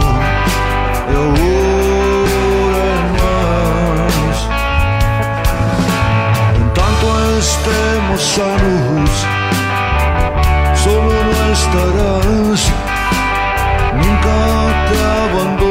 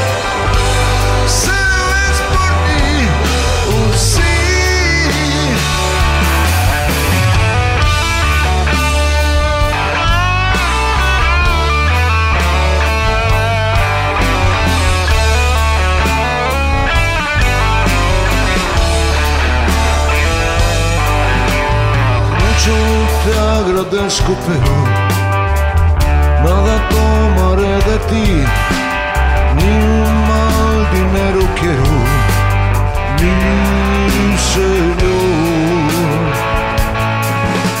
Soy tu brazo diestro, de tus brazos el mejor. Llámame amigo bueno,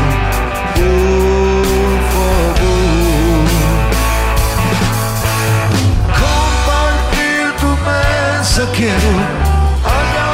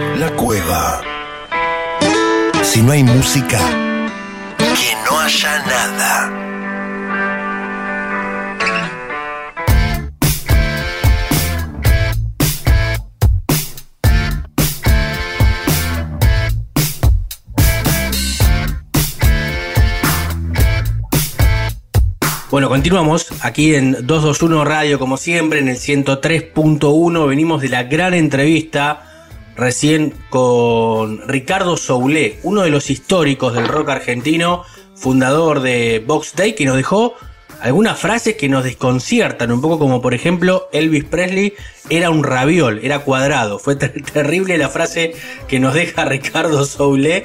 Todavía no estamos riendo, pero gran entrevista hemos tenido aquí en, en la cueva. Y ahora está sonando una canción que es una novedad, pero sabemos nosotros y ustedes también seguramente de quiénes estamos hablando y los saludamos para que nos cuente y nos confirme a Santiago Patiño del otro lado como cada jueves. Santi, ¿cómo estás?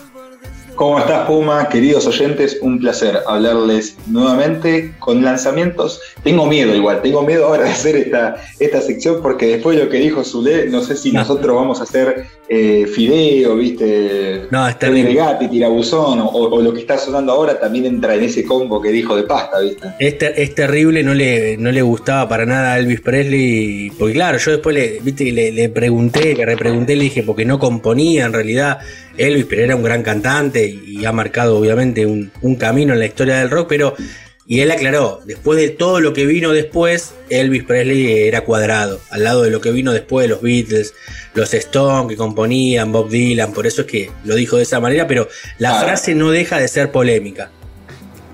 No, no deja de ser polémica. Polémico también fue un poco lo que estamos presentando ahora, que es un disco nuevo, nada más, nada menos que de los babasónicos, pero lo polémico no es el lanzamiento del disco, sino que previo al lanzamiento del disco habían anunciado una gira.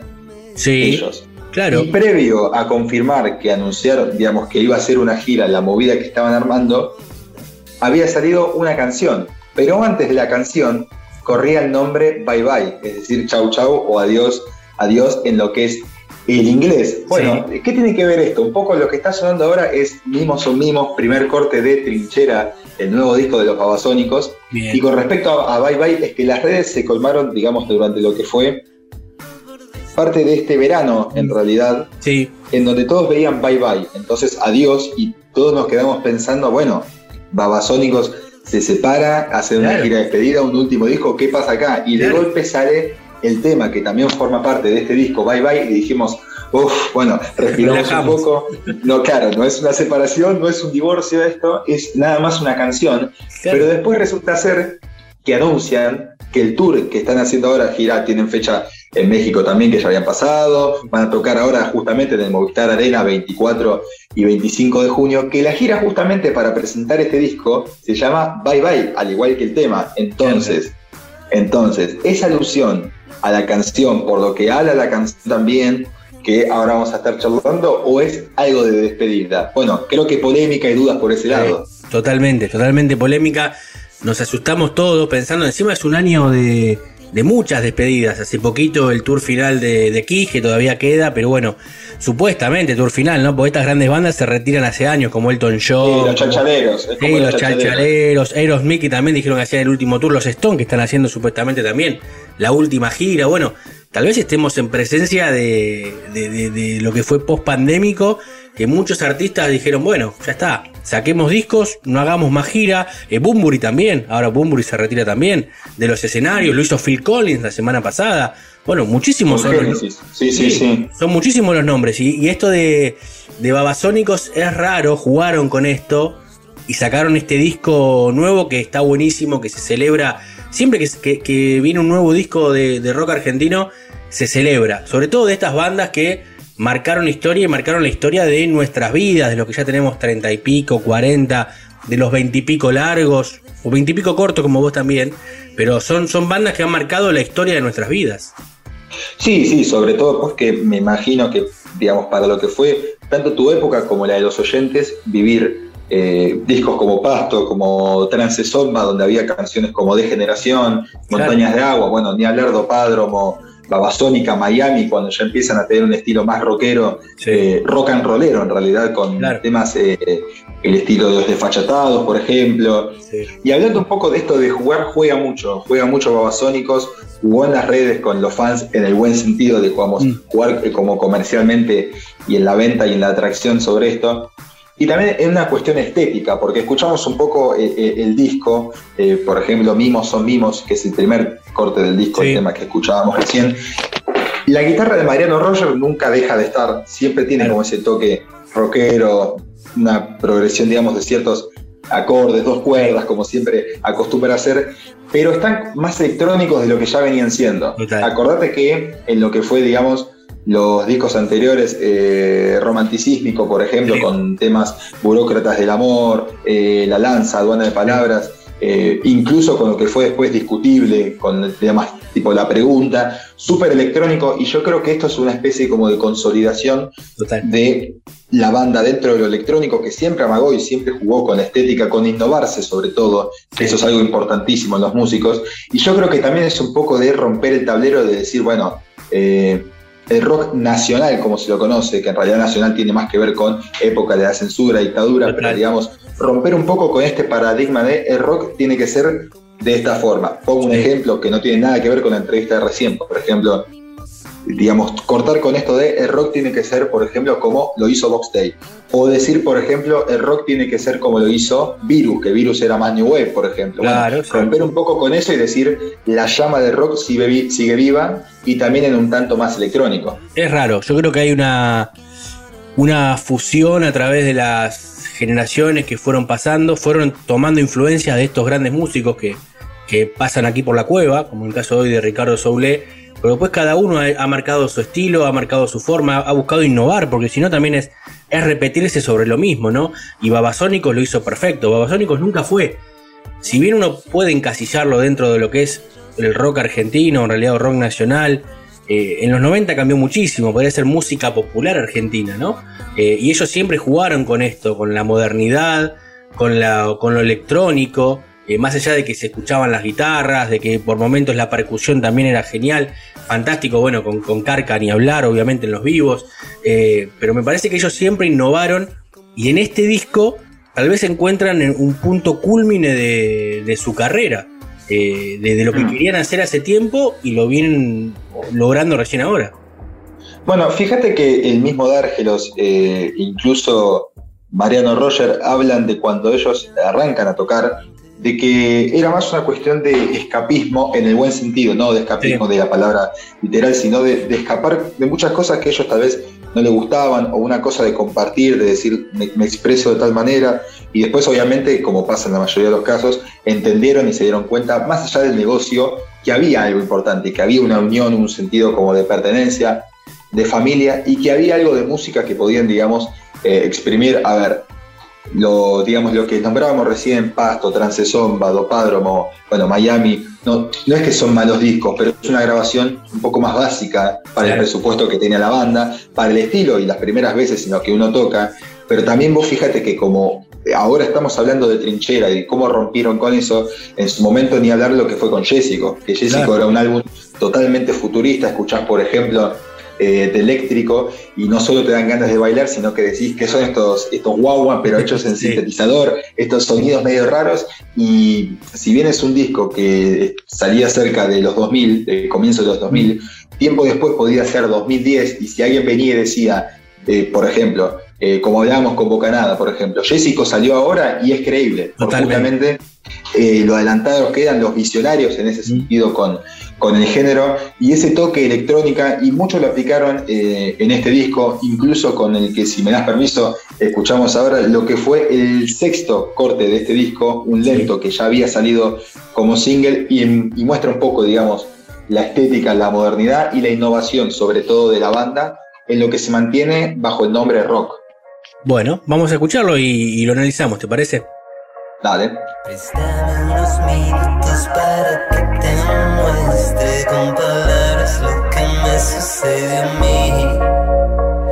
La noche es un país imaginario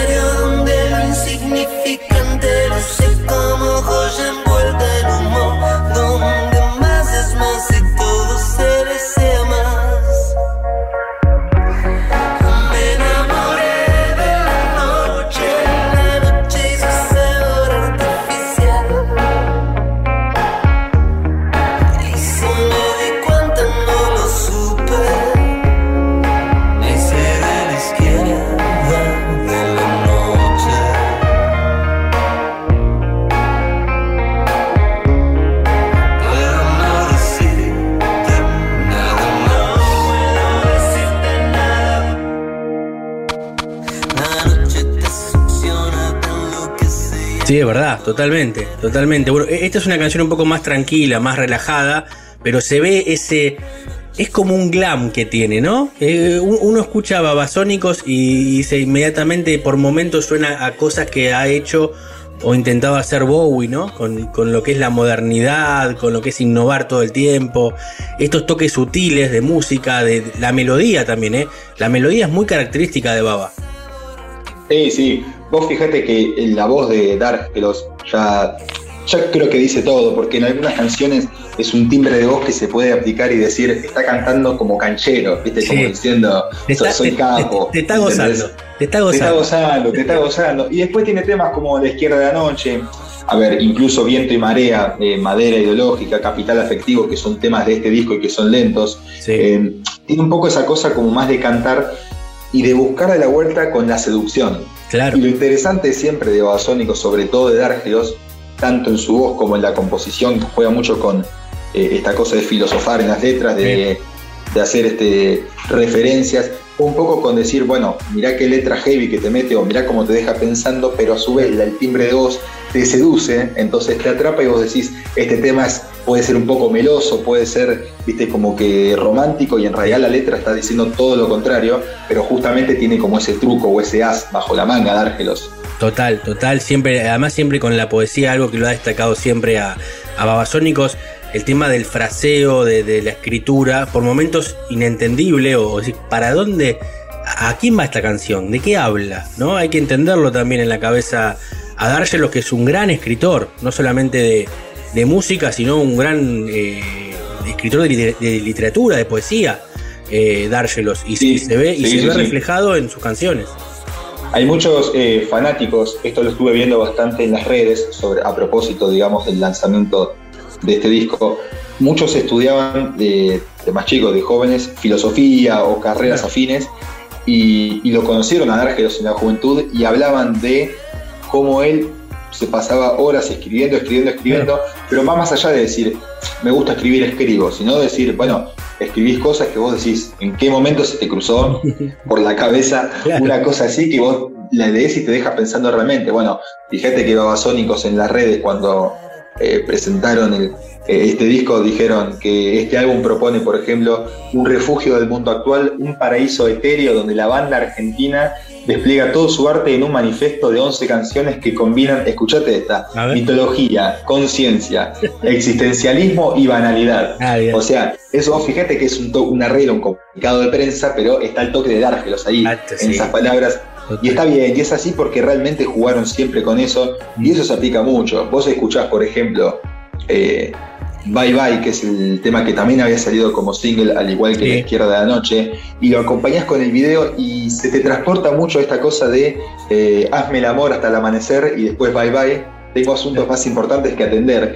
Y lo ves el video y te imaginás justamente a alguien, digamos, muy mafioso, que, que le sobra la guita, 4 o 5 de la mañana llevando a alguien de la- a la casa y después echándola. Tiene como esas cosas de que, como decíamos recién, un ritmo electrónico, un sintetizador, algo que te dan ganas de bailar, la voz de Dárgelos que te atrapa, pero después una letra cruda y terrible como esta. Sí, totalmente, totalmente. Y conjuga todo eso el disco, es una gran descripción, está buenísimo. 11 canciones, dijiste. Creo que dura 37 minutos, si no me equivoco. Es un disco corto que se escucha fácilmente, tranquilamente, que está bueno, no, no se hace pesado, no, no es monótono, porque como decís vos, tiene esta, estas variables, esta- estos cambios en las canciones, por ahí una un poco más arriba, después tenés los lentos, después tenés otro toque por otro lado, y siempre la voz de Dárgelos por encima, destacándose, y, y la verdad que está mejor que nunca. Sí, sí, sí, está mejor que nunca y como decíamos recién, recordamos, juegan con la electrónica, pero bien, en un estilo que pueden seguir aplicando la guitarra, manteniendo ese estilo de rock como, como ellos dicen, pero no deja, digamos, de, de- de transmitir estas ganas de bailar como lo hacía tal vez con eh, temas como Microdancing en su momento, para decir algunos más atrás, o de Eléctrico en, en, en Jessico, mismo en, en lo que era discutible con la pregunta y temas que, que son raros, podríamos decir. Podríamos decir que son raros algunos porque te dejan pensando la composición, hay temas que no tienen estribillo, pero justamente es esto, atraparte, eh, vacilarte un poco, dejarte pensando, e incluso lo que dice la banda y es lo que reitera siempre en la mayoría de los discos, eh, disfrutar, disfrutar sobre todo, darle bola a las letras justamente que son muy interesantes lo que escribe siempre, siempre Dárgelos, y a su vez es esto, digamos, bailar un poco, eh, como dice alguna, por ejemplo, las canciones que vamos a escuchar ahora lo último, eh, sos de las primeras flores que se llevan en el abasto, en los fondos de Bursaco se abren las puertas de Anubis.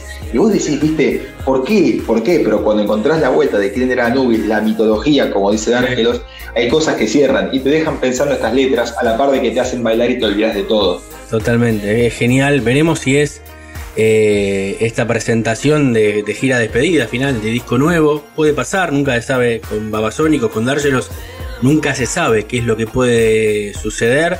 Lo cierto que está buenísimo tener nuevo material, esto, esto eh, que venimos charlando hace mucho, ¿no?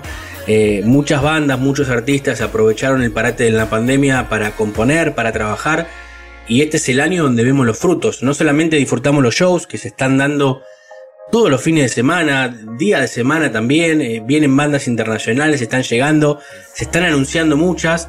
Eh, estamos cubriendo también, por suerte, muchos shows nosotros, que eso está buenísimo.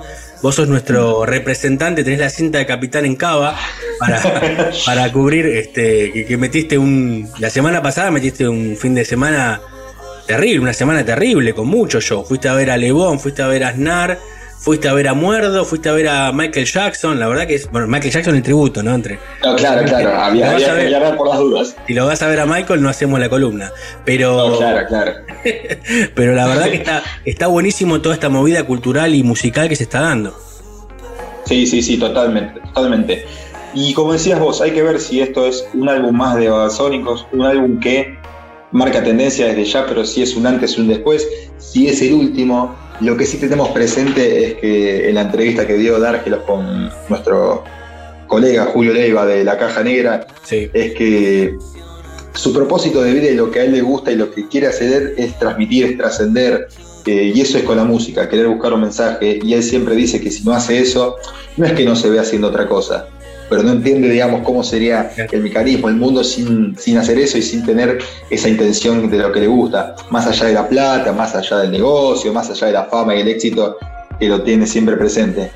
Así que como decís vos, es una incógnita, Babasónico juega bastante con eso, con la estética, con la ropa, con la música, y eso se ve reflejado en este disco, que la verdad, muy buen disco, Trinchera, y si te parece cerramos escuchando también en esta línea a, ba- a bailar un poquito, arriba. Sí, nos vamos, nos vamos bailando un ratito que ya estamos llegando, falta muy poquito, un par de horas para llegar a día viernes, metemos otro fin de semana furioso de shows, esperando eh, en junio, ¿no? Aquí en, en- en Buenos Aires, en el Movistar Arena, van a estar presentando en dos fechas este, este disco.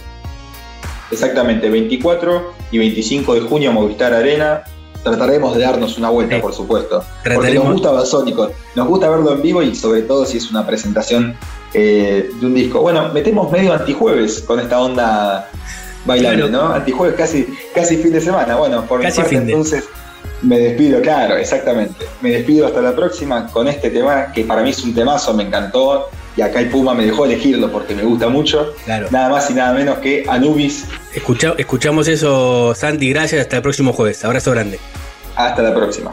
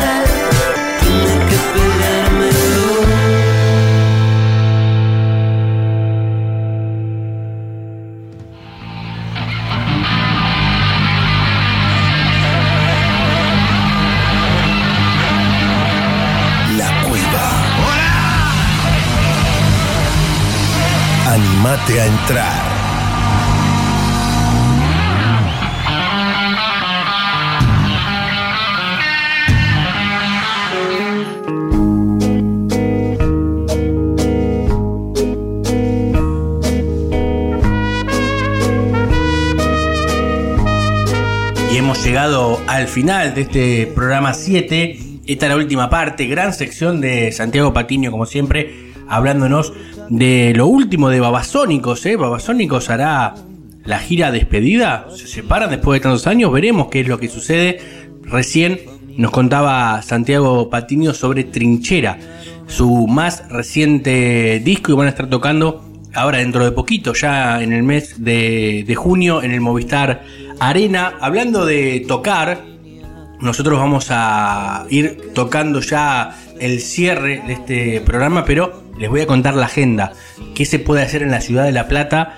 Antes de que nos despidamos en este día jueves, porque hay muchísimo, ¿eh? muchísimos shows, como contábamos en el inicio la semana pasada, pero el rock sigue, la música sigue, el teatro sigue, por suerte, sobre todo aquí en la ciudad de La Plata, una ciudad cultural por excelencia. Y mientras suena Enrique Bumburi de fondo y decimos adiós, les contamos que ya en un ratito va a estar Hernán Casiari con una madre extrovertida en el Teatro Coliseo Podestá. Mañana, en día viernes 6 de mayo, Boom Kid en el Teatro Ópera a las 8 de la noche. Charo López con todo su humor en el stand-up a las 21 horas en el Teatro Bar La Plata. Reina Madre, Queen, un gran tributo de Queen ¿eh? en el Teatro Coliseo Podestá en día viernes también a las 9 de la noche. La Romanza a las 9 también el Teatro Abierto, allí en calle 63. Al otro lado de la ventana 2.0, otra obra de la Mercería Teatro. T a las 5, 21 a 30 horas en espacio 44. Y para cerrar este día viernes tenemos la fiesta Brecht a las 12 de la noche allí en el Teatro Ópera en calle 58. En día sábado, ya entramos a 7 de mayo, la comedia de las equivocaciones 2030 en el Teatro La Nona, La Renga en el show suspendido, el que iba a ser el día 27 de abril, bueno, pasó para este sábado 7 de mayo en el Estadio Diego Armando Maradona, completando la trilogía de shows de la banda de Mataderos. Él mató a un policía motorizado a las 9 de la noche también en el Estadio Atenas, mucho rock en día sábado, ¿eh? Andrés Ferreira a las 9 de la noche en el Teatro Bar. Rada en el Teatro Coliseo Podestá también a las 9 de la noche presentando su show. La Magdalena, tributo a Joaquín Sabina, histórico de la ciudad de La Plata, también a las 9 pero en la sala 420. Todos somos una, otra obra de teatro de la Mercería, allí en calle 1. La Nona en el Teatro de la Universidad Nacional de La Plata, como cada sábado a las 9 de la noche va a estar allí en calle 10. Y Dancing Mood a las 22 en el Teatro Ópera. Y ya llegando a día domingo para cerrar este fin de semana de agenda cultural, Pinocho para los más chicos a las 4 de la tarde en el Teatro La Nona. Encierros en, a las 18 horas en espacio 44. ¿Estás ahí? A las 7 de la tarde en la Mercería Teatro, la Ronda del Trovador a las 20 en el Teatro Estudio, mucho teatro en día domingo, Hilda en La Plata con su humor a las 20.30 en el Teatro Coliseo Podestá, otro stand-up en el Teatro Bar con Juan Pi González, pero a las 9 de la noche, y cierra la agenda Carlos Montalvo a las 9 de la noche en el Teatro René Favaloro allí en calle 67. Muchísimos shows para ver de todos los estilos, rock, tenemos teatro, tenemos humor, tenemos drama. Bueno, esto es lo que hace que la ciudad de La Plata sea tan linda también en cuanto a lo cultural. Nosotros decimos adiós, esta banda se despide como siempre. Hasta el próximo jueves aquí, en la cueva, no te lo pierdas, en 221 Radio. Chau, chau.